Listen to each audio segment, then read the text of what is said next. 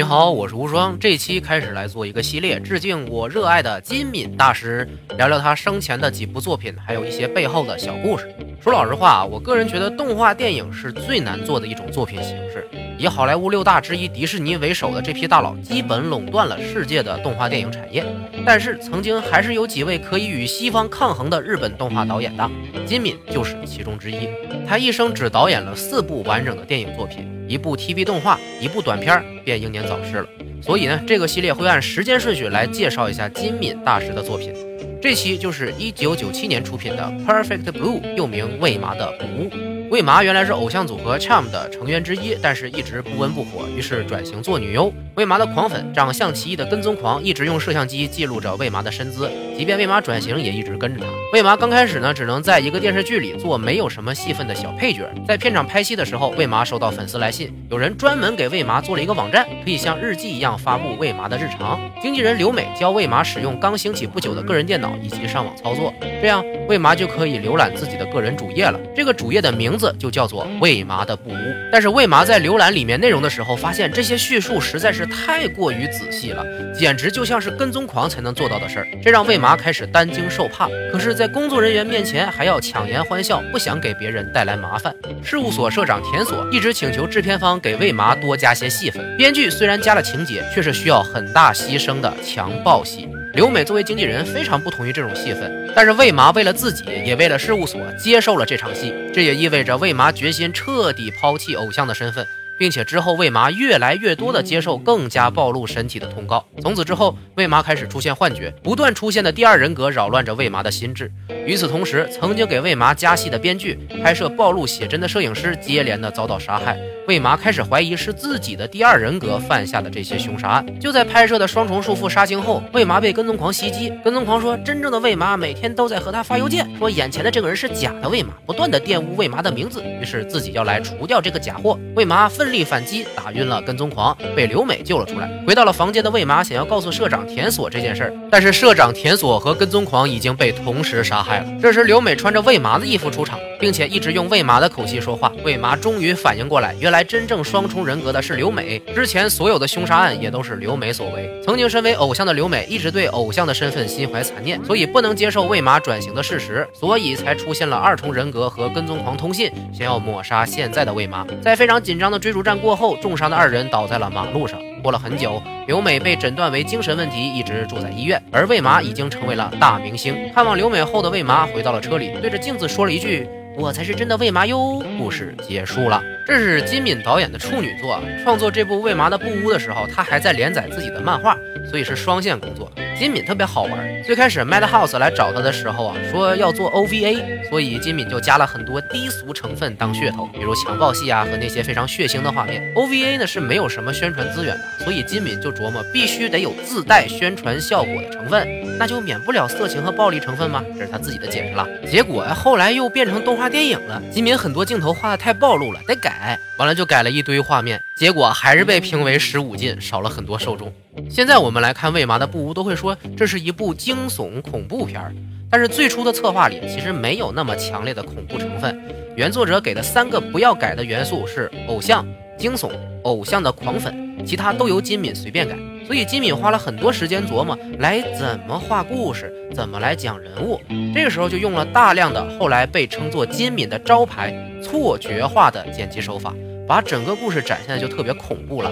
金敏后来说过一句话：动画和真人拍摄是不同的，因为真人拍摄有很多不可控因素，但是动画的任何一个元素，只要导演不想，就绝对不会出现。所以必须对每个画面的所有元素都有自己的想法才行。从为麻的布屋开始就能看得出来，金敏对这句话的贯彻有多么坚定。整个作品里的细节，第一遍是绝对看不全的。我挑几个金敏自己说的地方就能看出来哈。一呢，为麻在拍摄强暴戏的时候，首先是完全封闭的一个姿势，因为是原偶像，所以不可能上来就很放得开，需要一个从封闭再到接受的过程，一点点打开姿势啊，非常用心的设计了这一套动作。在拍摄开始的时候，看这个摄影机抬起来的动作啊，男人一看就懂这是啥意思，非常有寓意。再到拍摄结束，为麻穿着黑色衣服坐在那里，实际上是参考了穿着丧服在丧礼上的姿势，意味着过去身为偶像的自己已经死去了。第二呢，为嘛房间的凌乱程度就反映了角色内心的混乱程度。而且在大部分热带鱼死掉之后，鱼缸里只留下了两条鱼，就是映射双重人格互相追逐的情节。第三。开头那个看起来意义不明的面具战士的场面，实际上是利用了面具这个概念来告诉观众，这是一个讲述每个人在面具背后真实心境的故事。虽然很难看懂啊。还有战士们打败的怪物叫做 King Bug，引用了电脑里 bug 的概念，表现保护网络安全的意义。虽然这个更难看懂了。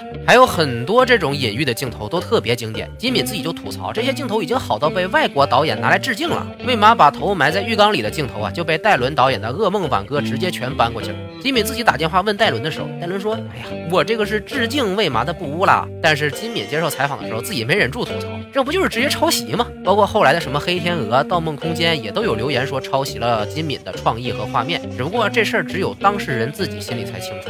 最后呢，再说点金敏刚开始创作《为麻》的布屋的时候的趣事啊。那时候剧组预算特别低，一般三十分钟的 TV 动画需要三千张底片，但是《为麻》的布屋制作组的底片上限只有两万。负责演出的松尾预估啊，至少需要三万张才能做好这部作品，但是实在是没钱，只能硬着头皮上。本来以为是 OVA 就忍了，结果后来才通知说改成电影了，要到大荧幕上放。哎呦，还要做好多宣传，当时大家就慌了。就这么点底片做出的画面能在电影院放吗？哎呀，当然结果还是不错的。哎，旁边某部正在制作的动画，光是一个樱花飘落的画面就有一万张底片可以用。还有当年横扫影院的《幽灵公主》，一共使用了十五万张底片。吉米后来在自传里也吐槽说：“哎，贫穷真讨厌。”果然，大师都是经历过这种艰难困苦，还能做出好作品才。锻炼出来的。最后的最后，说一下电影的结局。魏麻呢是在镜子里说出“我才是真正的魏麻”。有人解读说，魏麻才是真正的凶手，一切都是精心安排的骗局。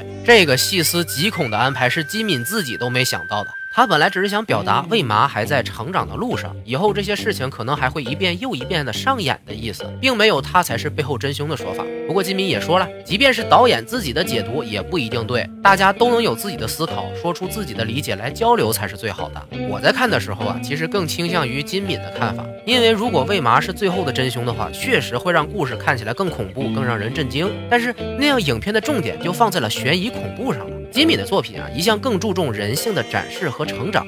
所以金敏自己的解读才是魏麻的心灵成长的方向。我觉得这部作品真正好看的点，不光在悬疑的气氛，还在人性的挣扎和成长。所以我是更喜欢金敏本人的解读的。哎，当然，如果各位自己有思考是最好的。毕竟这些好作品的意义就在于不是看过就忘，而是可以引起人们的思考而有收获。这也是我现在的作品原则。还有很多有意思的小故事和画面的来源意义啊，在金敏自己的介绍里很全，我就不多赘述了。整体来说，魏麻的布屋是一部非常好看的悬。疑动画电影，叙事方式和剪辑手法都非常经典，特别推荐回看。关注无双漫谈的微信公众号，回复“魏麻”两个字，即可获得魏麻的布屋高清视频片源以及花絮，还有金敏本人对这部电影的讲座视频。关注无双漫谈的新浪微博，可以一起话题互动。如果你是个有品位的人，千万不要错过下期预告，聊聊金敏大师的千年女优哈。今天内容就到这里，我是无双，下期再见。